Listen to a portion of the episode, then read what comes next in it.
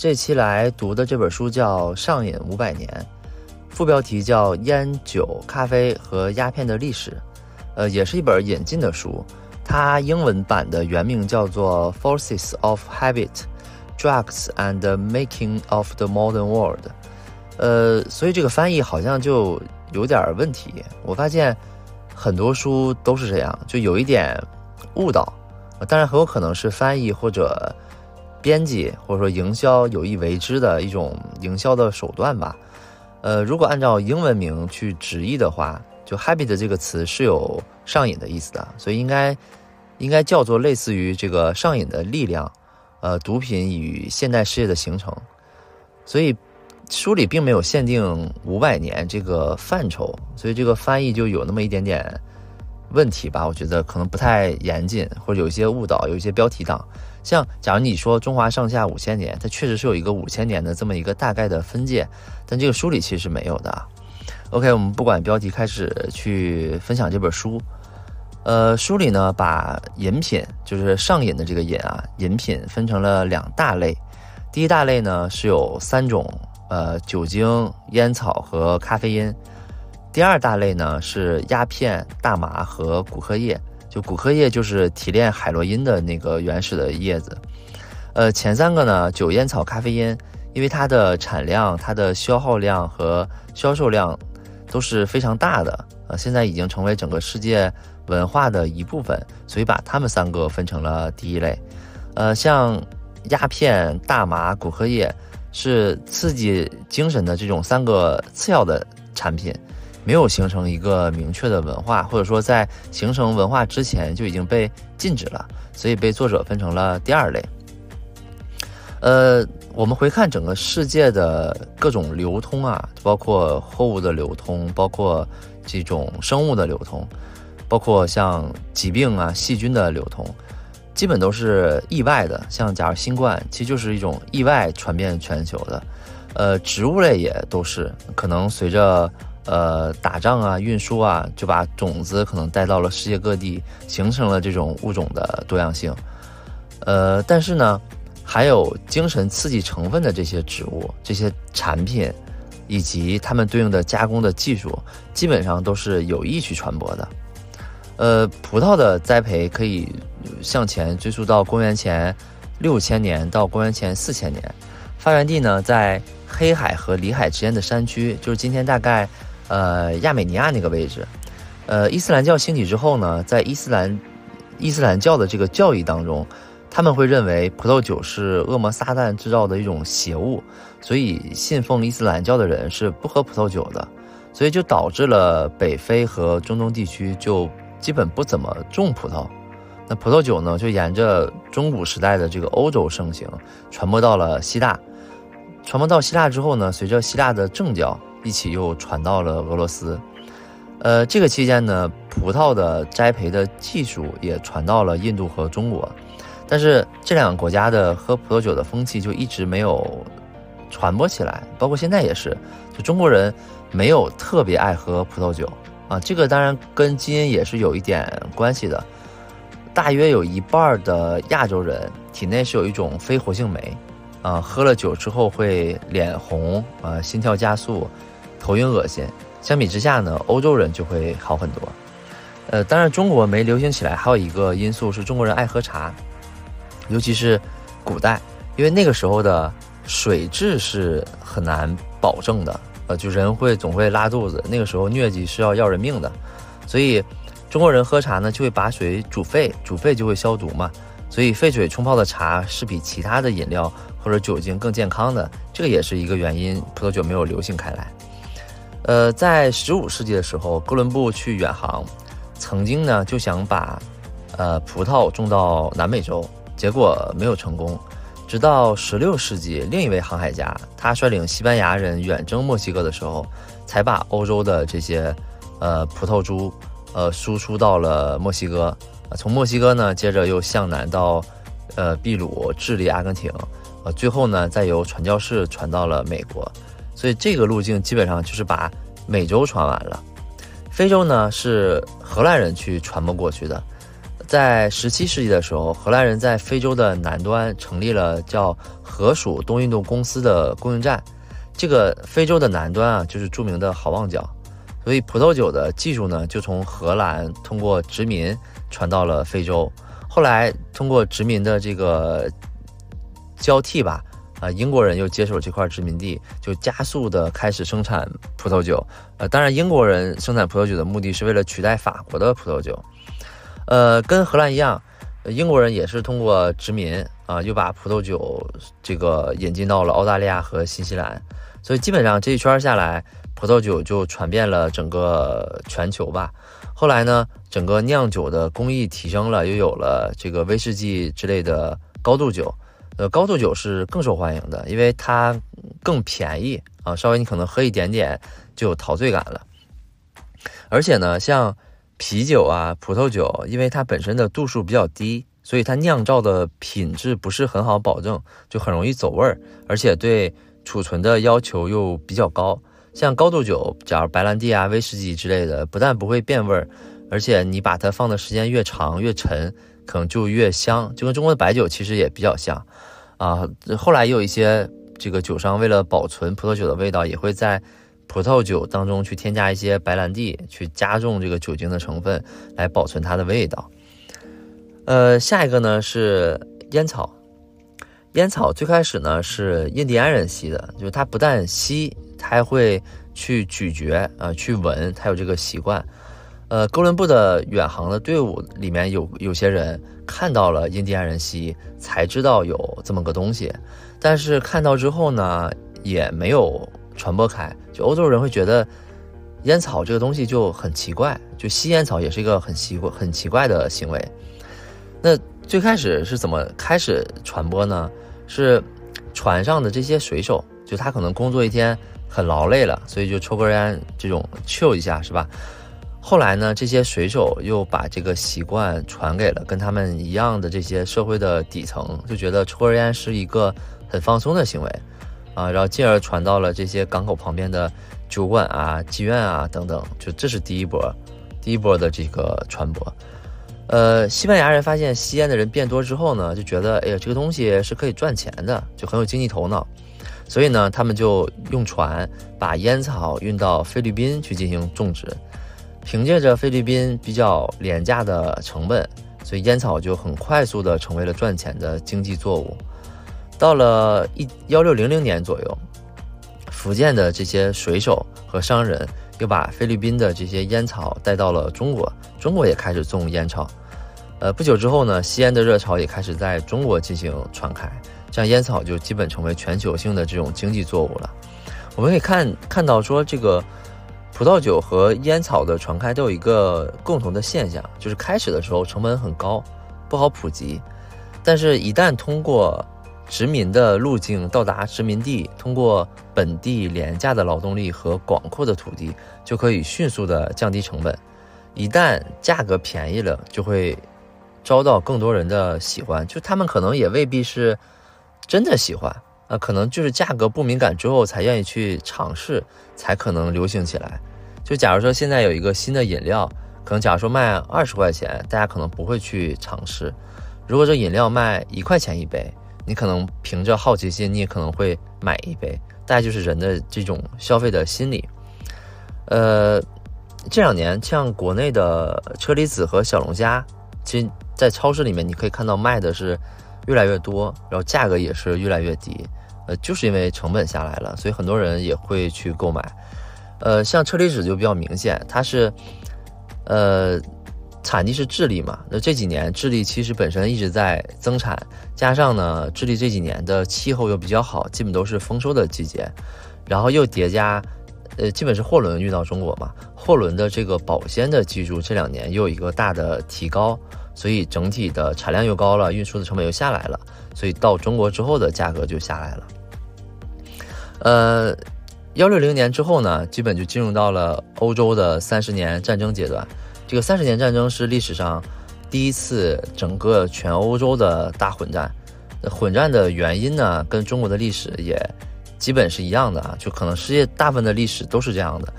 基本都是建立了一个前面是也是一个大的混战，呃，建立，然后有一个特别牛逼的人，建立起了一个特别盛大的王国，然后这个王国走向全盛阶段。之后呢，内部就开始拉帮结派，就开始由盛转衰，然后内部的各个诸侯开始割据，这些诸侯成了一股力量之后，进而发生了战争。这个三十年战争也是这样的。呃，那个打仗的时候呢，西班牙、英国、荷兰的士兵就把烟草引到了讲德语的中欧的地区，然后呢，又传入到了北欧、东欧和南欧。呃，军队里面整体单身的比例算是比较多的啊，而且三十年战争嘛，就很长时间的这些战争的状态，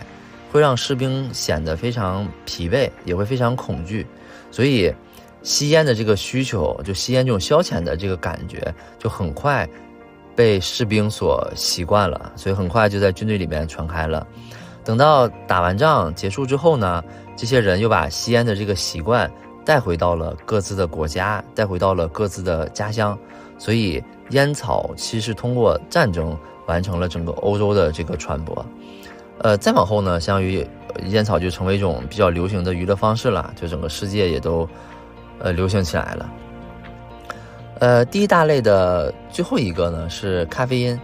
呃，咖啡的发源地呢是在埃塞俄比亚，就现在买一些咖啡豆还会写说埃塞俄比亚的豆，对吧？当地人本来是嚼咖啡豆的，它不是磨成粉来喝的，是嚼的。呃，在追溯这个咖啡豆传播的这个过程当中，发现最早出现这个变成咖啡饮料的地方是在也门，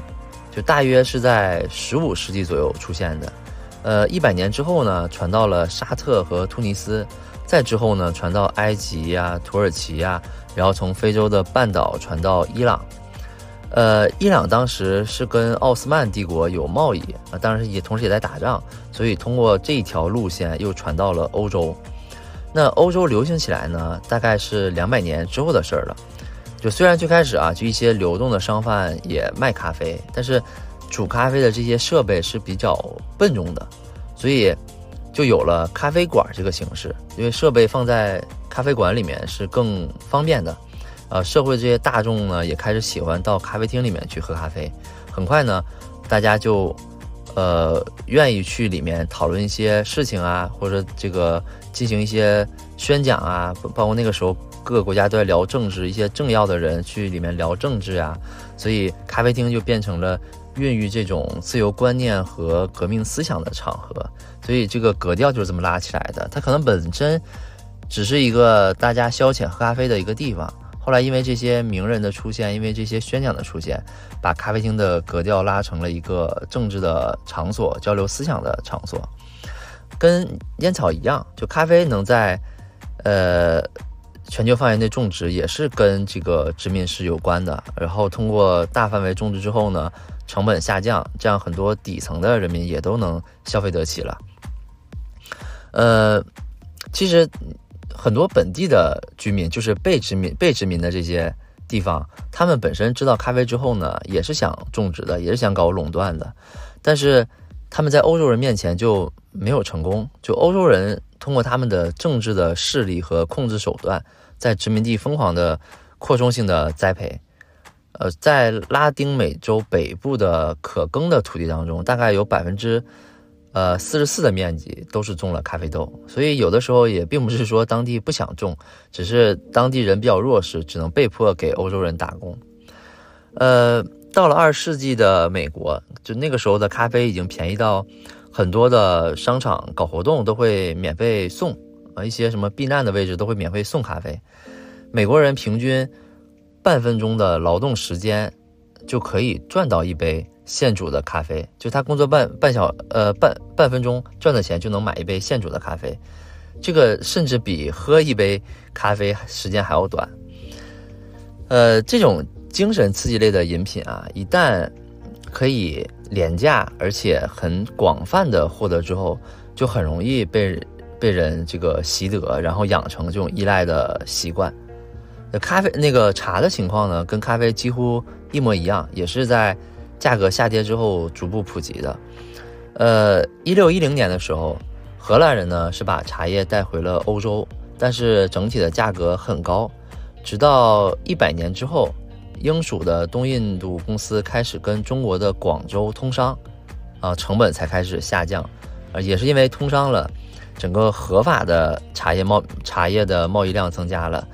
不合法的茶叶的走私量也增加了。所以为了打击走私，英国政府就降低了茶叶的关税啊，这样就使得走私的这个成本也不具备竞争力了，这样茶叶的价格就下来了，消费量就增加了。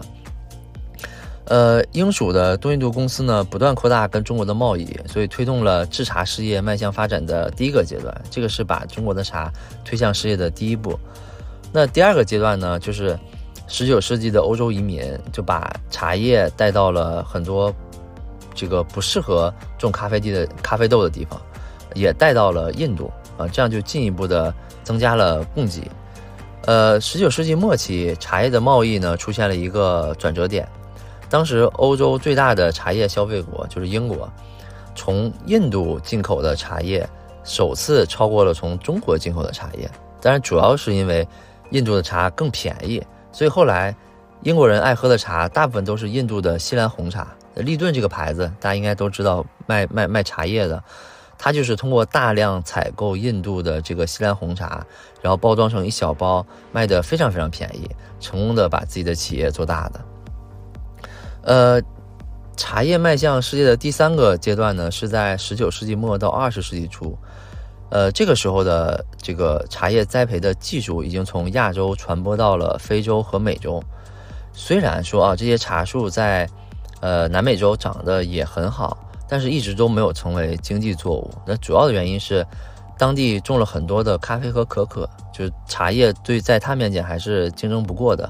此外呢。当地比较爱喝一个叫瓜拉纳，一个叫马黛茶的，就中国的这些茶错过去也没有受到他们这些人喝这些茶人的喜欢。呃，马黛茶可能球迷们会熟悉一点，梅西就比较爱喝，就他到哪儿可能都会手里拎着一个壶，像拿了一个像像一个椰子那么大一个壶，那个喝的就是马黛茶。呃，酒啊、烟草、咖啡因，这个。是刺激精神革命的三大产品嘛，所以他们，呃，这些年的发展，他们的消费的规模非常非常大，成为了世界的，呃，非常重要的文化的组成部分。所以他们也没有受到过太大的抵制，就成为了今天这个样子。但是呢，鸦片、大麻和古荷叶，就他们是不一样的，所以他们从最开始就没有到。全球流行这么一个范围，所以就能够管制出来，就导致现在他们没有成为呃全球性的这么一个产品吧。呃，鸦片对于我们中国人不太陌生，就曾经的课本里面、历史课本里面应该都学过。呃，我不知道大家印象里是不是鸦片都是国外输输入的。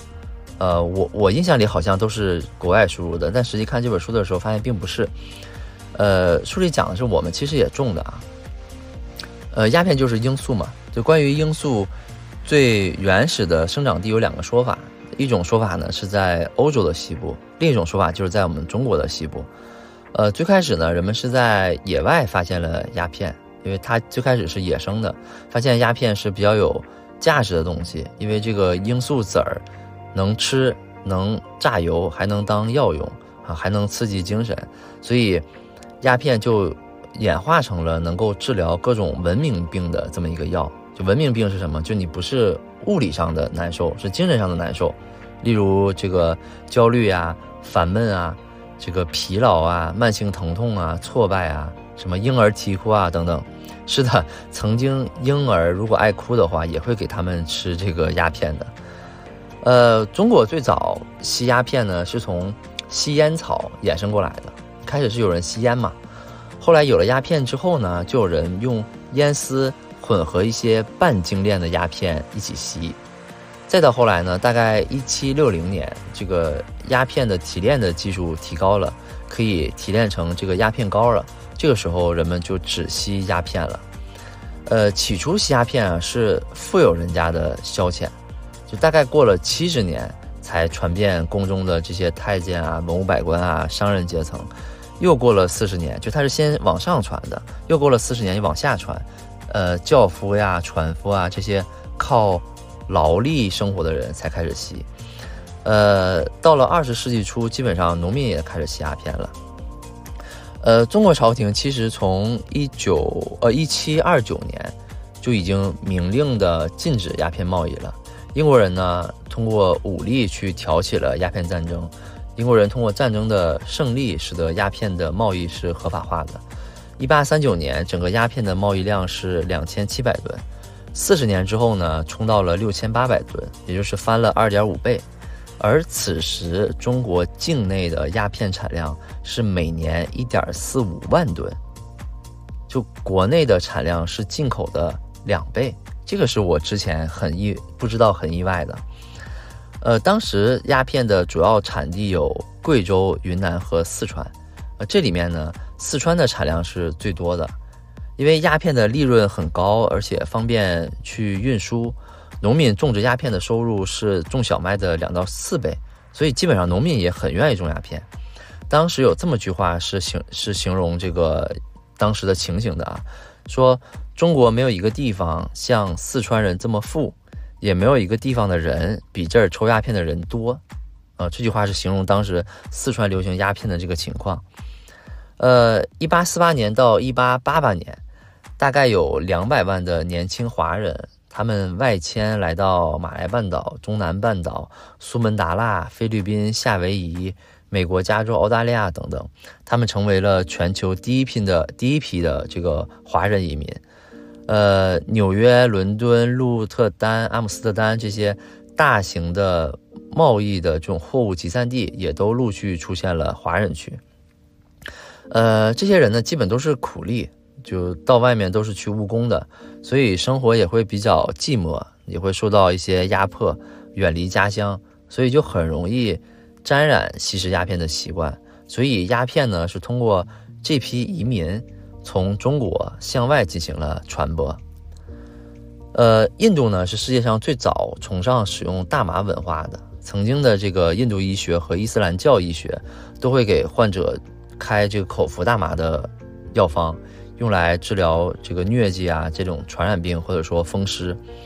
一般的印度教徒和伊斯兰教徒的民间疗法也会使用大麻，用来消除一些烦躁和疲劳，尤其是在呃农收的季节啊。战士们呢也会饮这种大麻药来来来壮壮胆去打仗。新婚夫妇呢也会用它来增加情趣。大麻在印度被视为廉价而普遍的春药，甚至呢在。这些像母母马交配之前会给母马喂食大麻。欧美有比较强的大麻情节，美国的习惯呢是由墨西哥带入的。呃，从一九零零年起，此后大概三十年期间，有超过一百万的墨西哥劳工进入到了美国西南部，很多劳工都有吸食大麻的习惯，所以进入到美国之后，很多美国人也会呃被传染到这个习惯。呃，大麻在英文里叫 marijuana，呃，因为大麻在荒废的田里这个长了很多，所以后来很多人就管大麻叫 weed，就是有野草那个意思嘛。呃，在美国流行起来呢，是通过嬉皮士运动，就是整个运动呢是主张叛逆，所以很多嬉皮士就开始吸大麻，因为嬉皮士都是年轻人嘛，他们对大麻引起的这种不良反应的忍受力比较强。所以，想要寻求这种新鲜的刺激，他们就造成了大麻广泛的传播，并且很快的传播给了中就这个中等阶级和上流社会。呃，关于骨科液，我们也来也来讲讲，就是咖啡因的这个提取物。呃，据说呢，它是在古代安第斯山的这个狩猎者发现的，他们在。没有食物的时候，饿的时候呢，就去摘这些叶子，就尝试这些植物，呃，从而发现了它的提神的作用。呃，在一八六三年，法国的一位药剂师在波尔多酒里面添加了骨壳液的萃取物，呃，这个酒呢主打健康，呃，就很快的就成为了畅销国际的这种滋补的饮料。可口可乐其实就在学这个酒，可口可乐这个不是叫 Coca Cola 吗？前面那个词儿 Coca。就是英文骨科液的意思。那骨科业跟其他的作物一样，也经历了这个广泛种植之后的价格的下跌，然后消耗量的扩散，销量的大增。呃，但是因为可卡因比较强的兴奋作用和上瘾性，呃，很多地方都不断有关于这个可卡因滥用的这种报告。随后呢，就有各个国家去出出出台各种管制的措施。呃，可卡因没有像烟酒一样那样这个大量的传播，一个重要的转折点呢是世界大战，战争阻断了贸易，阻断了很多地区。骨科业的进出口，所以就导致了骨科业这个，呃，毒品的衰退，是这样一个情况。呃，我们看刚才这个提到的各种令人上瘾的东西啊，大的背景基本都是一样的。呃，从一个地方发现，无论它是在欧洲还是在亚洲被发现，呃，它会逐步传播到殖民者那里，然后呢，殖民者通过殖民的手段把它输出到殖民地，降低种植成本。然后大面积传播，最后传播广了，就成为一种上瘾的文化；传播慢的，可能就被地方管制了。呃，这些令人上瘾的东西，多多少少都跟医疗有关。就医生看病的时候，就很多，就医生其实为病人做的是预测。医生是为病人预测这个病之后会有什么样的结果，发展下去会是什么什么样。但是呢？病人却希望医生能把病治好，或者最起码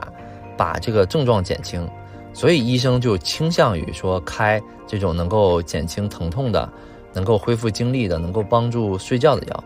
虽然医生也知道就可能是这个治标不治本，但是如果你不这么做的话，病人可能就去找其他的医生，呃，到其他医院去看了。这医生也是要赚钱的嘛。呃，药物的发明跟核武器非常像，是的，跟核武器非常像。药物研发的一边是造福人类，另一边是毁灭人类。就是疫苗就是一个小型的毒素嘛。如果不研究更剧烈的毒物，就无法治疗那些不能自愈的病。就核武器也是一样，又要核武器爆炸能力很强，但是整个世界又不希望核武器能够伤害那么多人，所以这个也是一个不可能的问题。当然。难题永远都不是说如何制造出来这些东西，呃，制造这个事儿是相对简单的，难题是该由谁来决定这个药或者说这个核武器应该什么时候用，应该谁来用，应该给谁用，呃，这个是最难的。呃，这种道德的窘境其实很常见，因为大家的视角是不一样的。资本家、商人、消费者、监管者、有关部门。从一个东西上看到的回报都是不同的，有人看见的是利润，有人看见的是税收，有人看见的是可以提供精神食粮，所以就注定不会使所有人都满意。吸烟有害健康，就所有人都知道，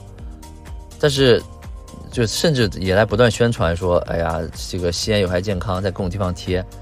那为什么不禁烟呢？为什么不限制生产呢？这道理我们其实都知道的。在很多很多时候，道德永远都不是排在第一位的。呃，哈佛大学有一个医学博士叫安德鲁维尔，就他还是挺有名的。他提出了一个很有意思的观点，他认为每个人与生俱来呢，都有一种想要转换自己正常意识的冲动。就儿童在游戏的时候会一直疯狂的转圈，让自己发晕。假如修行的人、冥想的人，他其实在打坐的过程当中想要忘掉自我。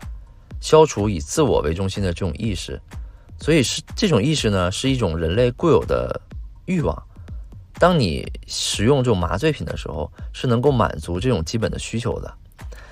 日子过得比较无聊的人，就比较痛苦的人，比那些忙碌的人更容易想要转换自己的精神状态。被囚禁的动物呢，也远比野外自由的动物就更容易去使用麻醉，使用就麻醉品。如果养养猫或养狗的人应该比较清楚。假如说，呃，你你养的这个猫是品种猫，就它已经被驯化几代了，那么它的小的猫的幼崽就会很快的被人类更容易的驯服。但是如果你这个猫崽或狗崽它是一个野猫野狗的这个孩子，哪怕它从出生就在你的这个怀里长大，它仍然是很难驯服的。其实跟这个是有比较大的关系。嗯，回看我们人类社会啊，其实这种所谓我们现在的文明社会，也是一种囚禁的状态。人类本身应该是一个小的群体，结队去狩猎、去采集、去过那种居无定所的生活。但是进入到新石器时代以后呢，很多人开始从从事农耕，就大家开始生活在拥挤的、压迫的、疾病不断的这种社群里面，所以逃避现世也是人类的一种诉求。上瘾和饮品。和饮品的化学特性其实都是无关的，赌博这样的活动也一样会有人上瘾。就上瘾的人基本都是能力不济或者说误入歧途的人，他们会一而再再而三的去服用这种上瘾的食品，追求的就是这种逃离的感觉。这个跟我们分享的上本书就叫做《孕期的诱饵》里面讲的道理其实或观点是一样的。马克思有个著名的比喻说。宗教是人民的鸦片。其实对于权贵阶层来说，呃，饮品能够带来利润，能够带来税收，还能够借助它来控制劳工，这本来就是有利而无害的。直到十九、二十四、二十世纪，这个部分的人们开始重新去思考饮品对人们的影响，整个情况才有所改观。呃，鸦片帮劳工消愁解闷的用途是最广的，其中呢。以十九世纪到海外的这些华工使用的最普通，华工的典型处境就是在异国他乡，做着让人精神麻木的苦力，啊，很无聊，很想家，所以他们就学他们的这个家乡的船夫啊、轿夫排忧解闷的方法，就是抽鸦片。当然，中国工人并不是唯一的受害者。根据二十四二十世纪三十年代初期一个在埃及的。医生的记载，就上瘾的埃及劳工，把工资大部分也都花在了买饮品上面。每天如果赚五个比索的话，通常是一个比索用来吃饭，一个比索用来买烟，而剩下三个比索都花在买鸦片上面。呃，最后呢，我们展开讲一点中国的民主主义和国际主义。在一八八一年，这个担任总督的张之洞在给友人的信中写道：“说山西之祸，实在鸦片，乡村民众之六成，呃，都市居民之八成，官兵、官员、兵丁之十层，均有毒瘾。”就这个数字可能夸张了一些啊，但危机意识是真实的。在鸦片战争没有解决之前，鸦片问题没有真正解决之前吧。整个，呃，国家的统一或者说这种主权国家的论调，其实都是空谈。而解决之道呢，就是内部要解决国内的种植，外部要禁止印度鸦片的输入。呃，但是呢，国内的种植是跟地方政府和朝廷收入高度挂钩的，而外部的鸦片输入呢，又是外国人霸权的象征。所以禁烟的这个禁鸦片的这个阻力是非常非常大的。呃，清政府在一九零六年开始采取行动，朝廷宣布呢，鸦片，呃，吸鸦片的吸食者浪费光阴、损耗健康、倾家荡荡产，动摇了基本的国本，所以因此政府就下令禁种鸦片十年，官员们呢也开始交涉说停止印度鸦片的输入。这个时机其选的刚刚好，因为英国人也开始发现，鸦片会危及中国领土的完整。就相较于其他的侵略者啊，英国跟中国的贸易量是最大的，它在中国的投资额也是最大的。如果中国崩溃了或者分裂了，那英国人自己的利益也会受到很大的损失。而这个时候呢，印度出口给中国的鸦片贸易已经连续多年下滑了，从最开始的百分之二十几，可能现在下降到百分之七左右。中国境内的种植渐渐取代了。再一个原因呢，就是。英国那个时候，一九零六年进行了大选的新的新的一轮的大选，结果呢是自由党上台。这个党的成员绝大部分都是中产阶级，他们主张戒酒，他们不信奉英国的国教，他们也反对鸦片买卖。呃，也是在这一年，美国开始询问各国政府的意愿，打算举行一次国际会议来讨论鸦片的问题。会议三年后呢，在上海举行。当时呢，就是美国虽然举办这个会，但它是有比较大的私心的，它是希望维持中国的主权完整，能够打开美国外销中国的市场。就如果人人都吸食鸦片，中国的政局一定是不稳定的，那对美国商品的需求也会减少的。这样，在美国的牵头下，印印度、英国和中国达成了协议。英国和印度以每年减少百分之十的速度，将鸦片这个外销减少，一直到百分之零。条件是呢，中国也以同样的速度去消除境内的鸦片的生产。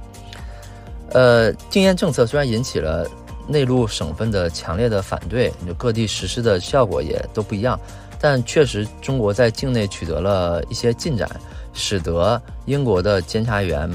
满意。当前的这个减产的进度，所以印度的官员呢同意，本来是预定这个十年终止销售完，而禁烟这个政策呢，虽然在内陆省份引起了比较强烈的反抗，各地的实施的效果也都不一样，但是中国确实取得了一些进展，这些进展呢也让英国的这些观察者很满意，所以呢。英国官员同意将预定十年终止这个外销鸦片的期限进行了提前，所以最后一一批迈向中国的这个合法的鸦片是一九一三年运出的，实际就大概六年时间。呃，清朝政府呢，在一九一一年瓦解，记起的这种民国的军阀统治啊、内战互斗啊，企都企图就就就大家都是很清楚的，在。中国想要打得胜仗，必须要有比较强大的财源。这个财源的来源，鸦片往往是最重要的。所以这个时候，鸦片又有了反攻的苗头，走私非常的猖獗。但好在是，直到一九四九年，共产党打赢了最后的战争，成为了执政党。呃，对鸦片的零容忍的态度和强烈的这些。呃，监管手段才彻底消消除了鸦片问题，从此中国再也没有反出现过鸦片。呃，中国现在看应该是目前世界上对毒品控制最严格的国家，管控的品种是最多的，管制的手段也是最严的。呃，刚好我查了一下，下周一六月二十六号是国际禁毒日，所以也提前感谢一下那些辛苦的缉毒的警察们。呃，OK，那这一期就是这样了。最近很长一段时间都在忙一些自己的事情吧，所以也比较懒啊，确实比较懒，更新比较慢。呃，最近还读完一本比较好好的书，呃呃，叫我在北京送快递。呃，所以我觉得这那本书可能没法录播课来讲，但还是挺有意思的一本书。呃，所以这期就送这两本书吧。呃，第一个在播客下面打卡的，送《上瘾五百年》这本书。第一个在现在这个位置用 A P P 那个打点功能打点的，送一本我在北京送快递，或者呃两本二选一都可以，呃都可以。呃，OK，那就是这样了。感谢收听，感谢订阅，我们下期见，拜拜。